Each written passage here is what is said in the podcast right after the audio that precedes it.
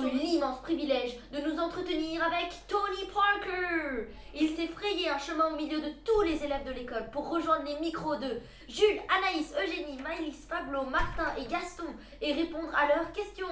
Écoutez-le nous parler de la Chine, de ses rêves lorsqu'il était collégien, de ses passions passées et à venir, de sa vie de globe-trotteur, et bien sûr de la Tony Parker Adequate Academy, son nouveau grand projet. Est-ce difficile de vivre comme une célébrité Quels sont les inconvénients et les avantages? Euh, moi, je le le vois pas comme une difficulté. C'est c'est la rançon de la gloire, comme on dit. Euh, moi, ça me dérange pas. Euh, en fait, pour être honnête, j'ai toujours vécu comme ça depuis que je suis tout petit, depuis que j'ai 15 ans, 16 ans. Ma vie, elle est comme ça. Et, et franchement, moi, ça me dérange pas. Ça me fait toujours plaisir euh, de voir un, un jeune euh, porter mon maillot. Enfin, ça, ça me fait chaud au cœur.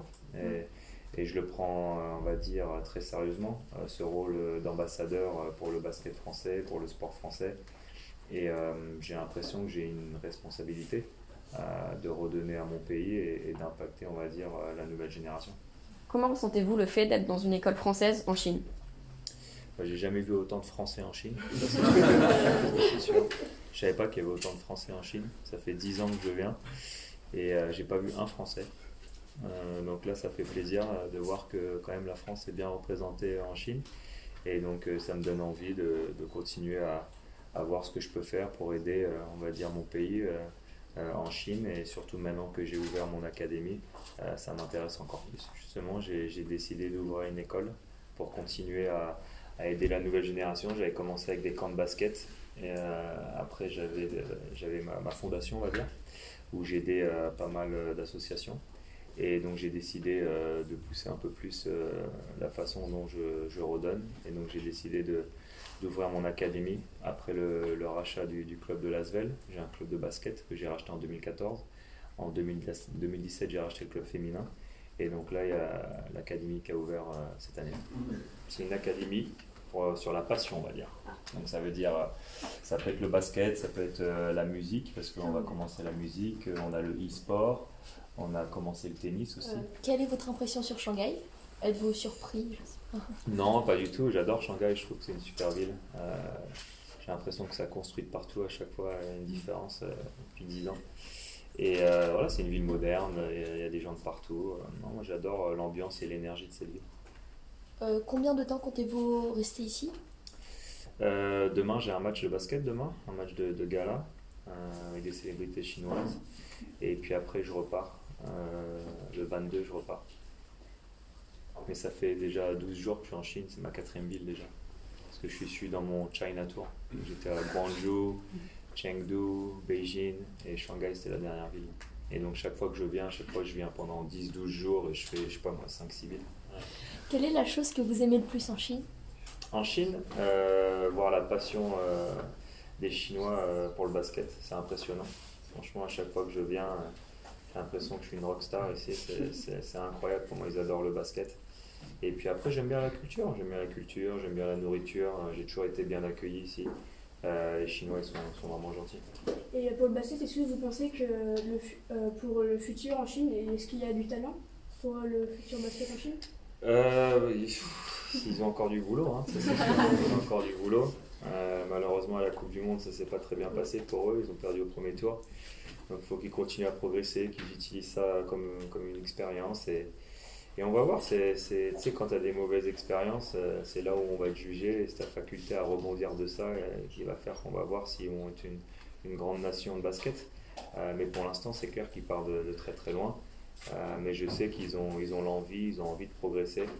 Euh, ils essayent de prendre des coachs de, d'autres pays et, et de voir comment ils peuvent s'améliorer. Euh, mais ils sont passionnés. Donc un jour ou l'autre, je pense qu'à force, ils vont bien tomber sur une génération où il y aura 2, 3, 4 joueurs chinois en même temps qui vont être bons et donc ils vont avoir une, une bonne équipe. Et euh, quels étaient vos rêves au collège? Moi, j'ai toujours voulu être basketteur. Euh, depuis que j'ai 3 ans, c'est quand j'ai touché mon premier ballon. Euh, j'ai eu la chance de- d'avoir trouvé ma passion euh, très très tôt euh, dans ma vie. Et donc après, bah, je me suis entraîné tous les jours. Et donc j'ai su très tôt ce que je voulais faire. Euh, et donc j'ai signé mon premier contrat pro quand j'avais 17 ans. Et après, je suis arrivé en NBA quand j'avais 19 ans. Donc je suis arrivé très très tôt. Et étiez-vous plutôt un élève studio ou dernier de la classe? Apprenez-vous toutes vos leçons par cœur? Euh, j'aimais bien, j'aimais bien l'école. Euh, j'aimais bien embêter les filles aussi. mais euh, mais j'ai toujours pris ça sérieusement. Après, j'ai dû faire un choix tôt parce qu'à 17 ans, il fallait que je choisisse entre le basket et, et les études. Et donc, c'est une des grandes raisons pourquoi j'ai voulu faire mon académie aussi. C'est pour justement donner l'opportunité euh, à ces jeunes euh, de pouvoir continuer leur passion et de faire les deux en même temps. Voyez-vous souvent votre famille malgré vos, dé- vos déplacements? Oui, bien sûr, ma famille, c'est ma priorité. hein. Je, je fais attention euh, avec mon calendrier et mes déplacements pour être sûr que je passe euh, assez de temps avec ma famille parce que j'ai envie d'être un père présent. Euh, j'ai deux garçons, 5 ans et 3 ans, et donc j'ai envie d'être là pour eux. Donc, euh, non, non, je fais attention à mes déplacements. Et quelle était votre matière préférée euh, au collège? Euh, histoire. J'aime bien l'histoire, je suis curieux. J'aime bien savoir ce qui s'est passé. euh, et euh, ouais, je suis, je suis quelqu'un qui est très très curieux. Et je m'intéresse un peu à tout. Et, et c'est vrai que l'histoire, j'ai toujours bien aimé. Combien de temps avez-vous vécu en Amérique? Depuis que j'ai 19 ans, donc ça va faire 18 ans, 19 ans maintenant. Ça fait longtemps que j'habite aux États-Unis. J'ai plus habité aux États-Unis qu'en France. Mais après, je rentre tous les étés par rapport à, voilà, à tous les business que j'ai en France et mes camps de basket et, et mes clubs. Et maintenant, je vais rentrer plus. Maintenant que je suis à la retraite, je pense que je vais rentrer une fois par mois. Mais ma base sera toujours aux États-Unis. Is it hard to live in a foreign country? No, I love it. no, I love it. I'm uh, born in Belgium. My dad is American. My mom is Dutch, and so I grew up, you know, moving a lot, and I just love. Uh, since I'm 14 years old, playing in the national team. Went to all different countries, and so I just love traveling. So it's fun to live in the U.S. It's, it's a great country. When did you start wanting to play in the NBA?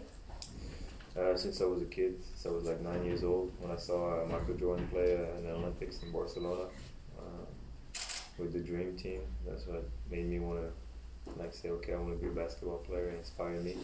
And uh, it was my idol growing up. How was it like to arrive in a new country like the US? felt great because I felt like I was going home. You know, my dad is American, so I'm 50 50. I have dual citizenship, so it didn't feel like I was going to a foreign country. It feels like a foreign country when I come to China, that's for sure. That's a culture shock, but um, the US, US feels like home. Uh, do you travel or like traveling a lot? If yes, why? Yes, I do. I do travel a lot. Love traveling. Uh, I don't know. I just uh, guess it's because of my mentality and how curious I am. I just like to see different culture, different countries, different food, different music, and so I always loved uh, traveling. Was it hard to leave your family, friends, and habits? No. No.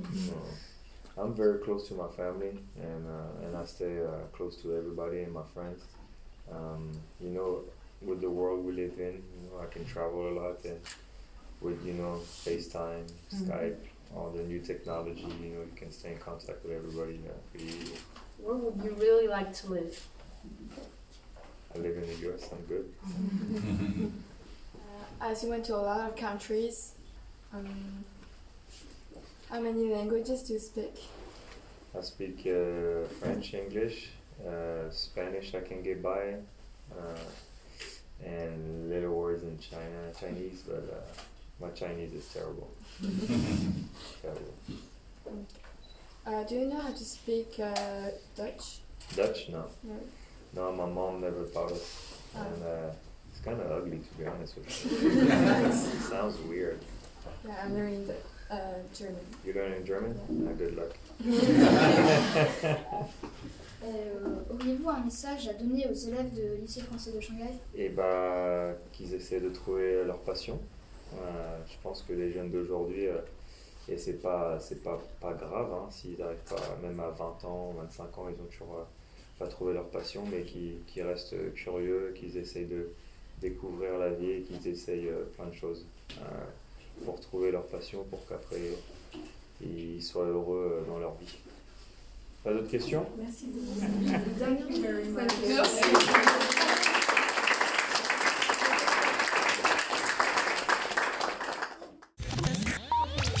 une première, ce fut une grande première. Un grand merci à TP, Detour et leurs équipes. À très vite sur la web radio du lycée français de Shanghai-Yangpu.